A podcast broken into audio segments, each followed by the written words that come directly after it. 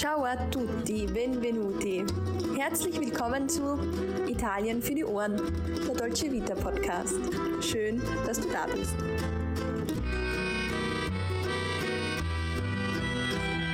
Hallo und herzlich willkommen zu einer neuen Folge Italien für die Ohren. Dein Podcast für das perfekte Italien-Feeling überall dort, wo du gerade bist. Mein Name ist Sarah und ich bin nicht nur zur Hälfte Italienerin, sondern auch große Italien-Liebhaberin. An meiner Seite sitzt meine gute Freundin und liebe Kollegin Alessandra, für die natürlich das Gleiche gilt. Ciao Alessandra, come stai? Ciao Sarah, ciao a tutti. Ich bin ein bisschen traurig, denn wie heißt es doch so schön auf Italienisch? E finita la pacchia?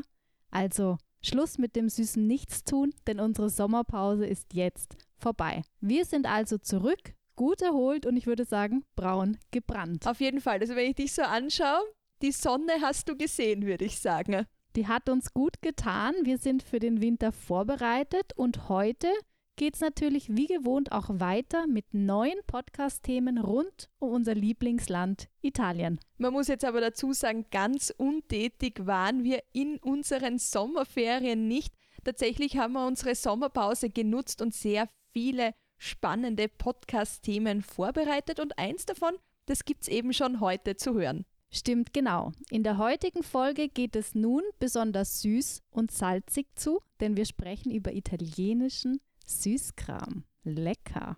Wirklich gut. Also diese Leckereien, diese perfekten Snacks für zwischendurch, die sind eben Thema von der heutigen Podcast-Folge.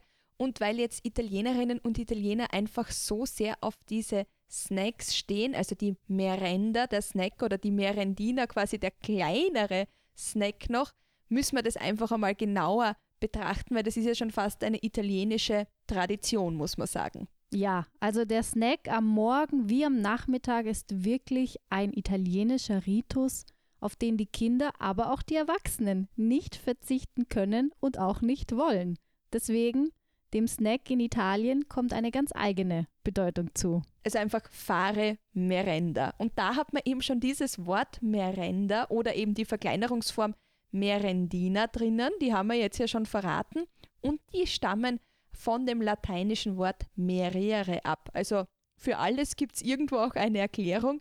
Merere, das bedeutet so viel wie verdienen. Ja, und damit ist eine Merenda oder eine Merendina etwas, ein Ding, das man sich einfach verdient hat. Ja, und die in der Regel auch noch sehr, sehr lecker sind, Energie liefern und das Hungergefühl zwischendurch schön in Schach halten. Ja, das klingt fantastisch. Und weil wir euch aber unsere liebsten italienischen Snacks und unseren liebsten italienischen Süßkram natürlich nicht vorenthalten wollen, haben wir unsere ganz eigene Top 10 Liste zusammengestellt. Und das Allerbeste, alle Artikel kann man im nächsten Italienurlaub ganz einfach testen und probieren, denn man findet sie in jedem Supermarkt. Ja, und dann würde ich sagen, legen wir einfach einmal los mit unserem All-Time Favorite und das ist einfach Mulino Bianco. Ich liebe Mulino Bianco. Kekse von Mulino Bianco werden bei uns zu Hause wirklich in Mengen, so muss man es fast sagen, gekauft und aber auch gegessen.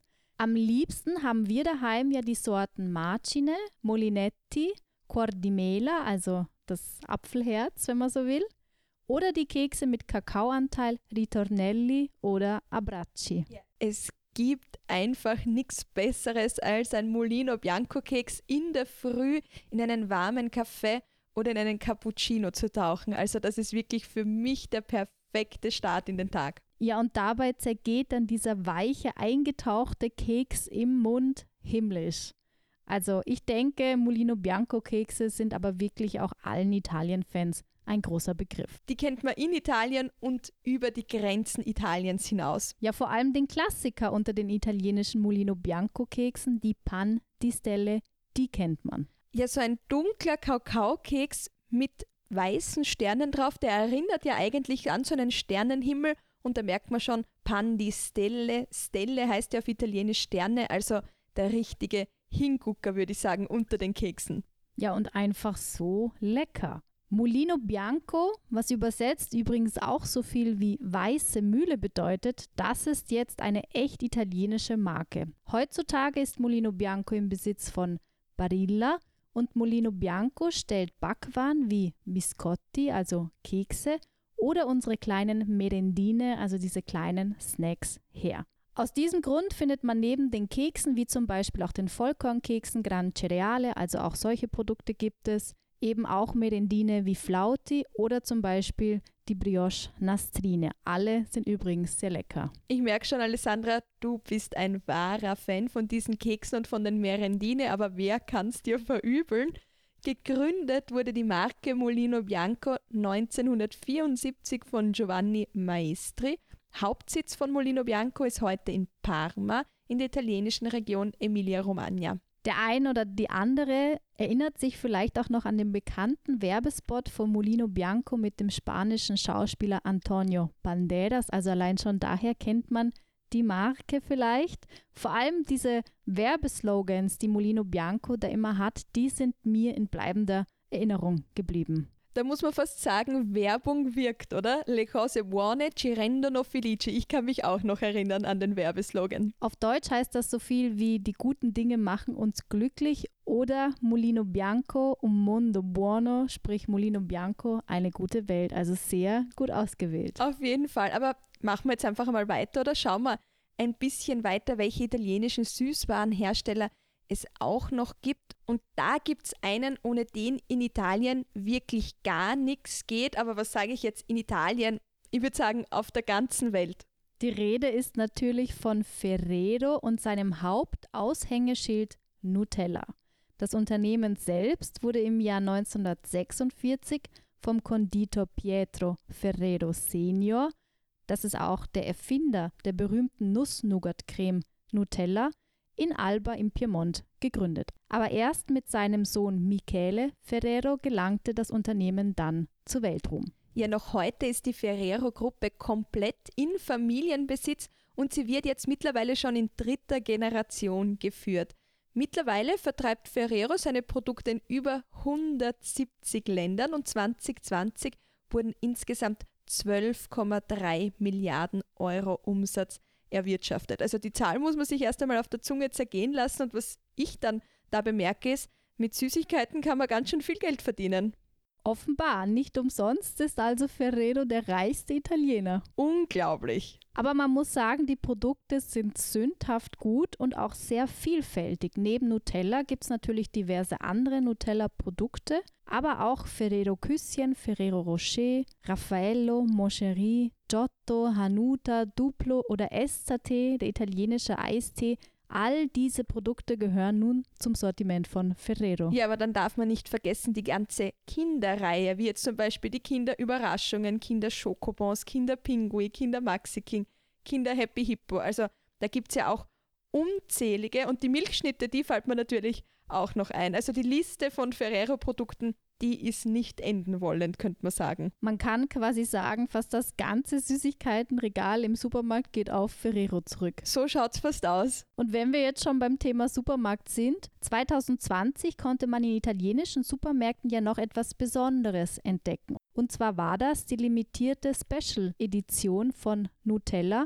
auf der die Schönheiten Italiens gefeiert und auf den Nutella-Gläsern entsprechend abgebildet wurden. Ja, die habe ich auch gesehen. Ich glaube, es waren ich weiß nicht, circa 30 Motive aus allen italienischen Regionen abgebildet, also die Cinque Terre zum Beispiel, aber auch Burano, die Insel Stromboli, Capri, der Comasee, also wirklich die schönsten Orte Italiens. Waren alle dort abgebildet. Ganz genau. Toll. Da wurde dann von der Nutella und dem Deutschen kann man wirklich die, das oder der Nutella sagen. Wirklich? Nur so als Info am Rande. Okay. Da wurde von Nutella wirklich nichts weggeworfen, nicht einmal mehr die Nutella-Gläser. Na, vermutlich nicht. Ich muss auch sagen, ich trinke auch hin und wieder aus einem leeren Nutella-Glas. Es gibt ja auch die kleinen, die dann absichtlich so ausschauen wie Gläser, also nicht aus so einem großen Nutella-Glas, falls sich das jetzt jemand vorstellt. Wirklich, ich hatte tatsächlich das große Glas vor Augen.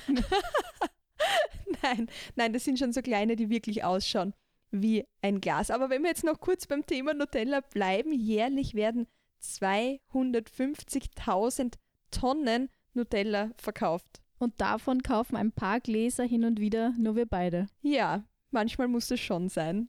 Und weil Nutella so erfolgreich ist, hat Italiens Post damals zum 50. Geburtstag von Nutella sogar eine eigene Briefmarke herausgebracht. Die würde ich jetzt eigentlich sehr gerne sehen. Also mit der würde ich am liebsten meine Postkarten aus Italien verschicken. Aber hast du gewusst, Nutella hat nicht immer Nutella geheißen. Also in den 1940er Jahren, da hat der Brotaufstrich einfach Pasta Gianduja geheißen. Also nach dem Vorbild von diesem Gianduja Nougat. Und in den 1950er Jahren gefällt mir der Name dann besonders gut, weil da wird es dann zur Supercrema Gianduja. Erst 1962 kommt dann der Name Nutella auf. Nutella selbst ist dabei ein Kunstwort, das sich aus dem englischen Wort nut für Nuss und ella, der italienischen weiblichen Verkleinerungsform, zusammensetzt. Und Gegenfrage, Sarah, wusstest du, dass auch die Rezeptur von Nutella nicht überall gleich ist? Na, das war mir so jetzt nicht ganz bekannt, aber das Einzige, was ich an der Stelle gleich einmal sagen will, an Ferrero gerichtet, wenn ich mir was wünschen könnte, dann, dass in der Nutella kein Palmöl mehr ist. Also der einzige Kritikpunkt an Ferrero, bitte ohne Palmöl. Das wäre super. Aber die Konsistenz von Nutella, die ist jetzt tatsächlich unterschiedlich in den einzelnen Ländern und wird den entsprechenden Brotessgewohnheiten der Menschen angepasst. Daher ist die Nutella in Italien zum Beispiel glänzender, weicher und schmeckt süßer, während bei uns Nutella eher matter ist, streichfester ist und der Kakaogehalt insgesamt auch höher ist. Sehr spannend. Das Einzige, was ich da noch sagen kann, ist, Nutella-Creme wird eigentlich nicht im Kühlschrank aufbewahrt, weil dort wird sie sehr härter und so soll sie eigentlich nicht sein. Ja, das stimmt. Aber gut, machen wir Schluss mit Nutella, sonst bekomme ich einfach noch Heißhunger auf die Nuss-Nougat-Creme und dann geht für die heutige Folge gar nichts mehr. Dann kannst du dich nicht mehr konzentrieren. Dein Wunsch ist mir Befehl. Kommen wir also zu noch einem Süßwarenhersteller aus Unterinn in Südtirol. Und dort hat man es wieder mit einer sehr langen Familiengeschichte zu tun. Ich sag nur Loaca. Loaca produziert hauptsächlich Waffeln und Schokoladenfeingebäck und ist, wie du auch gerade schon so schön gesagt hast, ein reines Familienunternehmen. Da merkt man wieder, genau wie bei der Modefolge auch schon, dass das wirklich so ein Kennzeichen von vielen italienischen Unternehmen ist. Loaca wurde also 1925 vom Konditor Alfons Loaca gegründet. Besonderheit ist hier, dass ausschließlich hundertprozentige italienische Haselnüsse verwendet werden, die auch auf eigenen Plantagen oder in Zusammenarbeit mit lokalen Bauern angebaut werden. Inzwischen findet man die Loaca-Produkte in mehr als 100 Ländern, unter anderem auch im Nahen Osten, in China oder in Japan. Zur Marktführerschaft in Italien haben aber sicher auch die Loaca Gnometti, also diese kleinen Loaca Gnome, beigetragen. Ja, und die sind einfach herzig. Vielleicht kennt jemand ja die TV-Spots mit dem Anführer Mestolo. Dann gibt es noch den Ciottolo, dem Zauberer der Schokolade. Super Namen. Ja, die sind einfach zuckersüß, muss man sagen. Also fast so süß wie auch unsere nächste Süßigkeit, die sozusagen direkt ins Herz geht. Und zwar die Schokoladepraline Baci Perugina. Hinter dem Produkt steckt die italienische Marke Perugina, die 1907 in Perugia in Umbrien gegründet wurde. Il Bacio Perugina, also der Kuss aus Perugia, ist wirklich die Ikone der italienischen Pralinengeschichte. Ihr Geheimnis liegt sicherlich in der dunklen Schokolade, gepaart mit dieser leckeren Haselnuss-Cremefüllung und dann noch der ganzen Haselnuss, aber toll ist natürlich, und das darf man nicht vergessen, auch der Liebesspruch. Ja, deshalb mag ich es, glaube ich, auch so gern, weil jedes Mal, wenn man diese Praline auspackt, dann findet man eben nicht nur die Schokolade drinnen, sondern auch so eine schöne Botschaft. Und diese Idee vom Spruch und der Verpackung insgesamt, die stammen von Federico Seneca, dem Art Director der Perugina in den 20er Jahren. Ja, dieser hatte sich das Gemälde Il Bacio also der Kuss des Malers Francesco Hayes, zum Vorbild genommen und so diese typische blaue Schachtel mit im Hintergrund dem Bild der zwei sich küssenden Verliebten geschaffen. Ja, und es heißt, dass Luisa Spagnoli die Ideengeberin dieser Schokoladenpraline war. Sie ist übrigens auch die Frau mit der entsprechenden Modelinie, ihrem geliebten Giovanni Buitoni. Buitoni ist eine, wenn ich hier einhaken darf, eine weitere große italienische Marke, bekannt vor allem für Pasta. Und mit diesem Giovanni Buitoni, was hat sie mit dem gemacht? Ja, die Luisa Spagnoli hat angeblich dem Giovanni Buitoni immer geheim Nachrichten geschickt und die hat sie nämlich genau in diesen Pralinen versteckt und davon war offenbar der Federico Seneca inspiriert. Oh, das klingt fast zu schön, um wahr zu sein. Giovanni Boitoni soll angeblich, so heißt es auch hier, auch unserer Praline den Namen Il Bacio gegeben haben. Und neben dieser klassischen Version von den Baci Perugina gibt es aber mittlerweile auch wirklich die verschiedensten Pralinen-Versionen wie Fondentissimo, Latte Avvolgente, Bianco, Armonioso, Bacetti. Also auch limitierte Sonderpralinen gibt es und glaube ich auch sogar einen Aufstrich mit dem Namen Crema Baci Perugina. Ja, den habe ich schon das ein oder andere Mal im Supermarkt stehen sehen. Tatsächlich habe ich ihn aber noch nie probiert. Was ich auf jeden Fall aber schon oft probiert habe, das sind jetzt die Chips von San Carlo. Diese sind, finde ich, eine wahrhaft salzige Verführung und Italiens erste Wahl, wenn es um Patatine, also um Kartoffelchips geht. Ja, Patatine, also Chips, die schmecken in Italien sowieso immer noch ein bisschen besser und das haben mir auch schon viele Freundinnen und Freunde bestätigt. Ich mag am liebsten, also mein ganz persönlicher Favorit, das sind die Riffelchips von San Carlo. Ja, zu meinem Leidwesen mag ich so ziemlich jede Sorte. das schmeckt Pech ja gehabt. alles. San Carlo Chips sieht man in Italien aber auch einfach an jeder Ecke. Also wirklich in jeder Bar, in jeder Strandbar gibt es sie in so einer kleinen, kompakten Verpackung zu kaufen. Und das finde ich tatsächlich sehr genial, weil so gerät man nicht in Versuchung, einfach zu viel Chips zu essen oder eben so eine ganz große Chipspackung auf einmal zu verschlingen. Ja, ich würde sagen, bei mir ist die Selbstbeherrschung da auch eher gering. Wenn eine Packung Chips einmal offen ist, dann muss man weiter essen, bis sie leer ist. Und das ist natürlich dann super, wenn die Packung ein bisschen kleiner ausfällt. Ja, aber also zu deiner Verteidigung muss man sagen, der Geschmack und die hohe Qualität der San Carlo Chips, die ist einfach auch zu gut zum Aufhören. Ja, das stimmt, da kann man einfach nicht aufhören. Inzwischen ist der italienische Marktführer auch eben weit über die Grenzen Italiens hinaus bekannt und ein etablierter Hersteller von solchen Kartoffelchips, Snacks, aber auch von anderen Backwaren. Ja, dabei geht der Anfang des Mailänder Unternehmens auf das Jahr 1936 zurück, als Francesco Vitaloni sein Unternehmen nach der Mailänder Kirche San Carlo al Lazzaretto Rosticceria San Carlo nannte. Mittlerweile wurde aus der Rosticceria San Carlo ganz einfach San Carlo. Am Anfang, das muss man sich einmal vorstellen, hat man lediglich 20 Kilo von diesen Knusperchips pro Tag produziert. So haben die damals geheißen.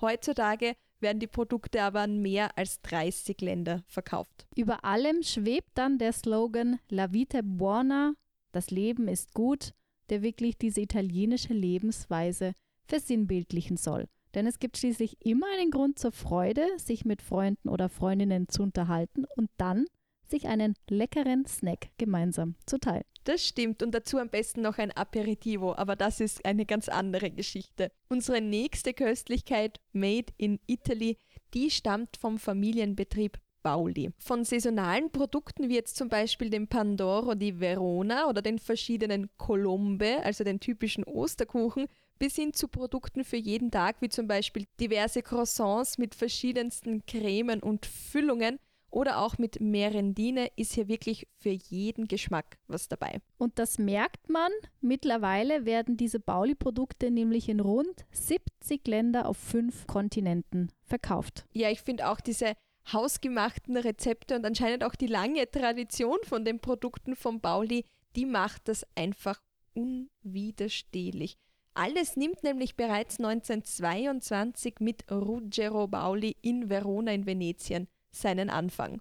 Ja, wie viele andere Italiener hatte auch Ruggero Bauli nach einigen Jahren in Verona den Traum auszuwandern. Er wollte nach Argentinien gehen. Ja, aber das ist jetzt eine ein bisschen dramatische Geschichte, muss man sagen, weil der Dampfer Principessa Mafalda, mit dem der besagte Ruggero Bauli damals nach Argentinien fahren wollte, ist bei der Überfahrt einfach gesunken und nur wenige Passagiere haben das Unglück überlebt, darunter eben auch er. Aber Ende gut, alles gut. Letzten Endes hat das doch noch irgendwie nach Argentinien geschafft. Nach zehn Jahren ist er dann jedoch von Argentinien zurück nach Verona gekehrt und hat dort eine eigene Pasticceria eröffnet, die schon bald zur beliebtesten Konditorei der Stadt werden sollte. Man muss sagen, zum Glück ist er zurückgekommen, weil sonst würde uns heute definitiv was entgehen. Aber Alessandra, wer steht jetzt als nächster noch auf unserer Liste? Pavesi. Bis heute konzentriert sich die Produktion von Pavesi in drei Hauptbereiche. Cracker, Frühstückskekse und Snacks. Mir persönlich muss ich sagen, schmecken die gesalzenen Cracker Gran Pavesi Cracker Salati oder auch diese Ringo-Kekse mit Kakao oder Vanille einfach am besten. Ja, das ist eine super Wahl. Und ich kann mich auch gut erinnern, bei jeder archäologischen Ausgrabung gibt es diese Ringo-Kekse. Also das ist irgendwie so die Verpflegung und der Snack Nummer eins, Numero uno. Ja, also in Italien dürfen die einfach nicht fehlen.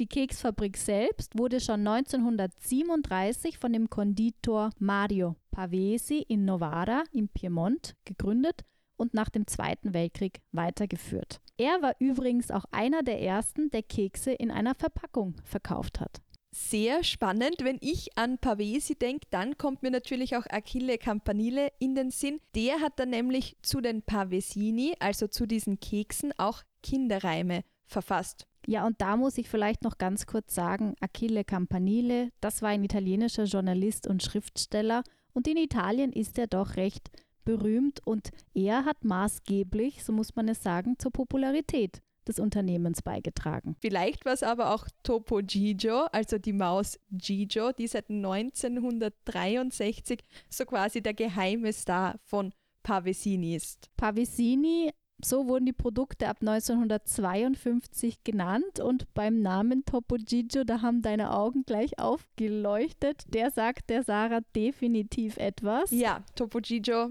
ist mein Favorit.